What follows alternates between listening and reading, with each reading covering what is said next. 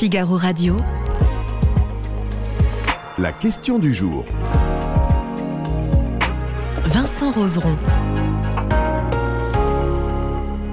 Le gouvernement israélien a donné son feu vert à un accord visant la à obtenir la libération de 50 otages qui sont aux mains euh, du Hamas en échange de prisonniers palestiniens, mais aussi d'une trêve de 4 jours dans la bande euh, de Gaza et peut-être même plus. Peut-elle peut-être que cette trêve se poursuivra. Est-ce qu'elle pourrait être durable Eh bien, c'est la question qu'on va vous poser sur le site du Figaro aujourd'hui. Cette question du jour que vous retrouvez tous les jours sur le site du Figaro. Aujourd'hui, on vous demande pensez-vous que l'arrêt des combats à Gaza puisse être durable? Et pour en parler, je suis avec Renaud Girard. Bonjour Renaud. Bonjour. Vous êtes grand reporter et chroniqueur international au sein du Figaro. Et je rappelle votre dernière chronique, le nécessaire aggiornamento israélien. Euh, chronique du mardi, c'est tous les mardis. Chronique du mardi, bien sûr, à retrouver tous les mardis, votre chronique dans les pages du Figaro. Euh, Renaud, déjà, on va reparler très rapidement de, cet accord qui a été trouvé, euh, qui ouvre une nouvelle phase dans ce conflit. Oui, c'est tout à fait une nouvelle phase, parce que jusqu'à présent, l'armée israélienne avait appliqué ce qu'on appelle la procédure Hannibal, c'est-à-dire que les problèmes d'otages passent en second plan par rapport à la priorité qui est la destruction physique euh, de l'ennemi et de ses euh, stocks d'armes et de ses infrastructures. Et là, euh, la thématique des otages est revenue en force, sans doute parce qu'il y a eu des manifestations mhm. importantes à Tel Aviv, et parce que le Premier ministre a senti que la société civile israélienne la demandait. Et donc là, on a donc une trêve de quatre jours. Il est tout à fait certain que les combattants du Hamas vont mettre à profit euh, cette trêve pour euh, fuir, pour se cacher, pour se réarmer, euh, pour échapper à la nasse israélienne, en tout mm. cas une nasse qui se refermait sur le nord de la bande de Gaza. Oui, parce que Gaza est divisé en deux, le sud et le nord. il y avait des manœuvres israéliennes depuis un moment qui encerclaient cette ville de Gaza avec cette nasse dont vous parlez qui se rapprochait petit à petit. Là, cet arrêt des combats va offrir un bol d'air au Hamas finalement. Oui, parce que la technique, la tactique de l'armée israélienne a été de couper euh, par l'est euh, la bande de Gaza jusqu'à la mer, ensuite en fait d'opérer un ratissage euh, en envoyant des commandos très expérimentés, on appelle ça les sayeret en hébreu, pour aller chercher les combattants du Hamas, pour aller faire exploser leurs tunnels, pour aller trouver leurs caches d'armes, etc., et éventuellement essayer de trouver des, otages. Et là, évidemment, si vous avez une trêve de 4 jours, eh bien, euh, les combattants du Hamas ont toute facilité pour passer de cette nasse du nord de la bande mhm. au sud. Au sud, il doit y avoir encore quelques tunnels qui sont encore en état de marche et qui permettraient, par exemple, d'aller la nuit s'évanouir dans le désert du Sinaï, par mhm. exemple. Oui, donc, euh, de, donc en fait finalement de, de, disparaître euh, pour les combattants du Hamas qui ne vont pas non plus abandonner le combat, on imagine mal. Alors, euh, mais ils peuvent avoir, c'est un mouvement révolutionnaire qui est comme dans un poisson dans l'eau, il peut décider un, recul tactique, il peut décider de se cacher dans la population, il a tout, il va pas affronter de face l'ennemi israélien qui est 100 euh, fois plus puissant que lui. On est là dans des techniques de guerre asymétriques. Euh, le Hamas a déjà obtenu, en termes de propagande bien sûr, quelque chose, qui est que euh, l'ennemi, pour lui, l'ennemi juif a cédé puisqu'il a accepté ces conditions. ces conditions. Mhm. C'est le Hamas qui mène le jeu.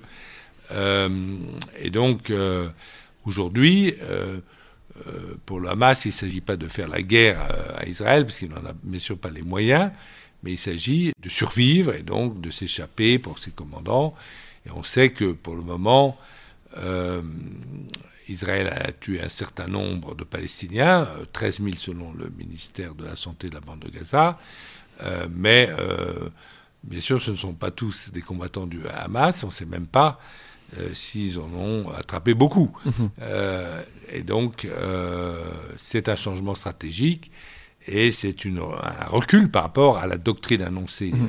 après le 7 octobre par le Premier ministre Netanyahu, qui était une guerre totale de destruction du Hamas. Mhm. Là, là, ce qui va changer, effectivement, c'est que si les combattants du Hamas s'enfuient, s'il n'y a plus de combattants, finalement, est-ce que ça pourrait signer finalement la fin de la, fin de la guerre la fin C'est très difficile euh, à dire ce qui se passera après quatre jours. Il y aura eu l'émotion du retour des otages euh, dans les deux camps, donc une émotion en Israël et puis une émotion euh, en, dans les territoires palestiniens.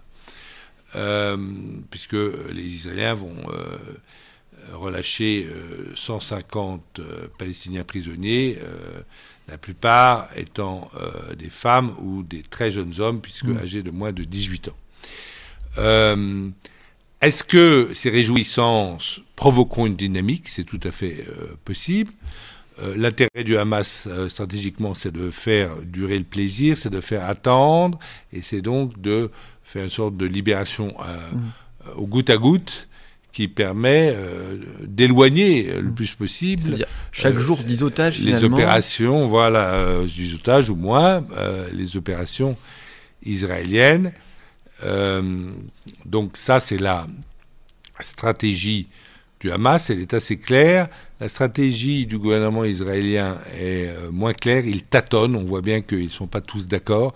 Il y a eu d'ailleurs euh, des dissensions dans le gouvernement euh, de Netanyahou, mhm. mais des dissensions qui sont, je dirais, institutionnellement pas importantes, parce que ce sont des ministres importants, mais ils ne font pas partie du cabinet de guerre qui dirige en ce moment euh, cette guerre contre mm. le Hamas. Oui, il y avait un gouvernement avant. Au moment du 7 octobre, il y a eu. Euh, il y a une décision de faire un cabinet de guerre en et qui intégrant. justement ces deux ministres. Voilà, euh, qui, qui prend le ministre de la Défense, mais pas le ministre de l'Intérieur et, l'autre, un, un, autre ministre, qui sont très nationalistes. Et donc, et qui a pris aussi un leader de l'opposition, mais qui est un général, Benny Gantz. Mhm. Il y a aussi d'autres généraux qui sont là euh, à titre de conseil, c'est-à-dire qui participent de ce cabinet de guerre sans euh, le droit de vote. Il y a un siège qui est réservé à, Yair Lapide, euh, qui a été Premier ministre il y a quelques années, qui a refusé de prendre son siège parce qu'il considère qu'il reproche à Netanyahou d'avoir été au courant et de n'avoir rien fait mhm. le 7 octobre. Netanyahu savait, pourtant il n'a rien fait. C'est pour ça qu'il refuse euh, de siéger euh, dans ce cabinet de guerre, mais c'est lui qui euh, prend les décisions. Et on verra après ces quatre jours, mais c'est sûr que ces quatre jours vont changer beaucoup de choses. On rentre dans une, dans, dans une nouvelle phase. On vous rappelle la question du jour. Pensez-vous que l'arrêt des combats à Gaza puisse être durable? C'est la question qu'on vous pose aujourd'hui sur le site euh, du Figaro. Pour qu'il euh, y ait une paix, pour qu'il y ait une négociation, il a dû y avoir des intermédiaires. Justement, il n'y a pas que le Hamas Israël. On imagine qu'il y a eu le Qatar et les États-Unis.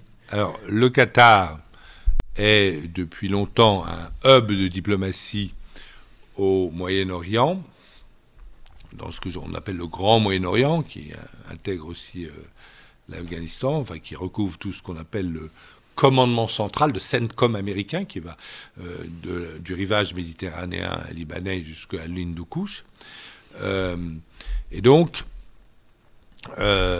ce.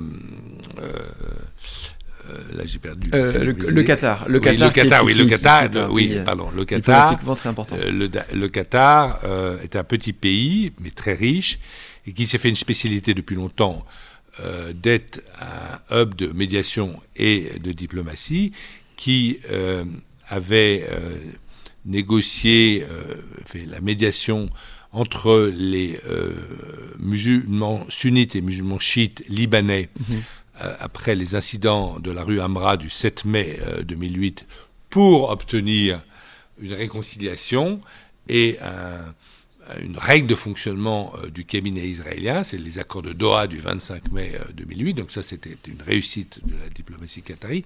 Vous avez eu toutes les négociations euh, entre les talibans et les Américains qui se sont déroulées sur le sol du Qatar. Et vous avez aujourd'hui donc le, le, Hamas. Pourquoi est-ce que le Hamas est présent au Qatar? Vous savez que c'est la branche euh, palestinienne des frères musulmans.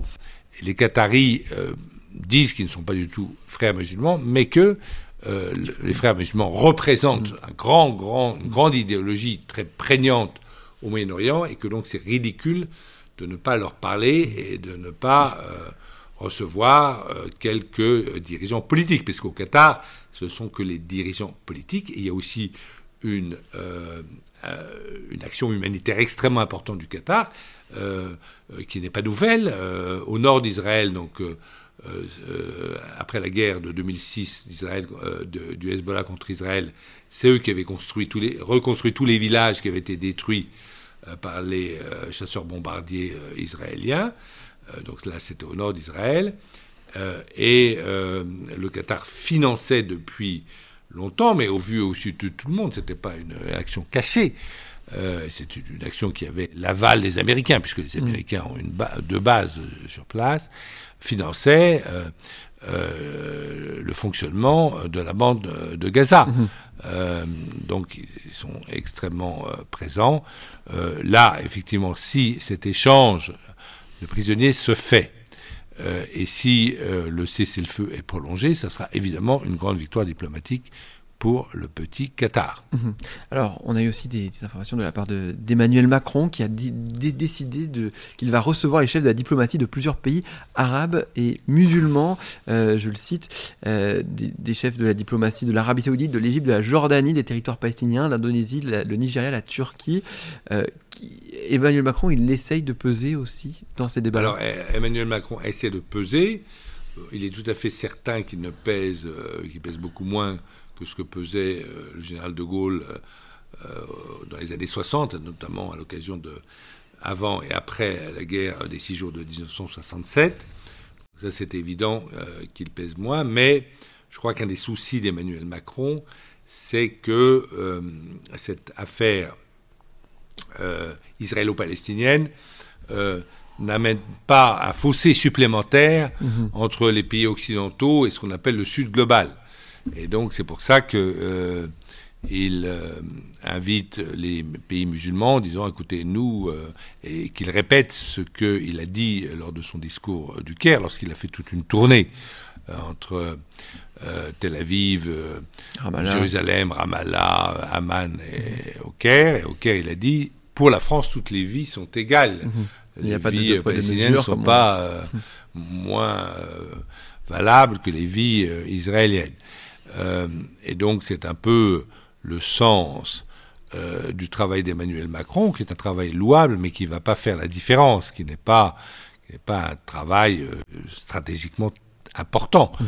Maintenant, pour la paix, on ne fait jamais assez d'efforts et on ne saurait blâmer Emmanuel Macron d'essayer de faire quelque chose. Alors pour la paix, on ne fait jamais assez d'efforts. Est-ce que vous, vous pensez, on va revenir à notre question, que l'arrêt des combats à Gaza puisse être durable? Alors, euh, c'est très difficile à prévoir. Euh, personne n'avait prévu d'ailleurs cette éruption de violence euh, à Gaza le 7 octobre. un homme bien renseigné, puisqu'il a juste une agence de 50 000 agents à son service, la CIA, donc Sullivan, le conseiller à la sécurité nationale des États-Unis, Jack Sullivan, avait dit que euh, le Proche-Orient n'avait jamais été aussi calme. Il a dit quelques jours avant, donc euh, on ne peut pas prévoir. Il peut y avoir une... Euh, oui, il peut y avoir une sorte de spirale positive qui se met en place. L'émotion, après le retour de ces otages en Israël et des prisonniers libérés par Israël dans les territoires palestiniens. Et ensuite la volonté de part et d'autre de continuer à libérer les otages, et, euh, et peut-être sur ce terreau euh, avoir des négociations secrètes euh, pour l'établissement d'un d'un cessez-le-feu, mais qui sera tacite, qui sera secret. Oui, qui ne sera pas annoncé en grande pompe. Non, je ne pense pas, parce que Netanyahou avait annoncé qu'il allait détruire jusqu'au bout le Hamas. Alors on va, on va cliquer, euh, pensez-vous que l'arrêt des combats de Gaza puisse être durable? Eh bien, 7% de nos internautes pensent qu'effectivement ça peut être durable, 92% ne sont pas très positifs. Bah oui. Très bien, merci beaucoup Renaud Girard d'avoir été avec vous. Nous, je rappelle votre dernière chronique qu'on peut retrouver sur le site euh, du Figaro, nécessaire aggiornamento israélien.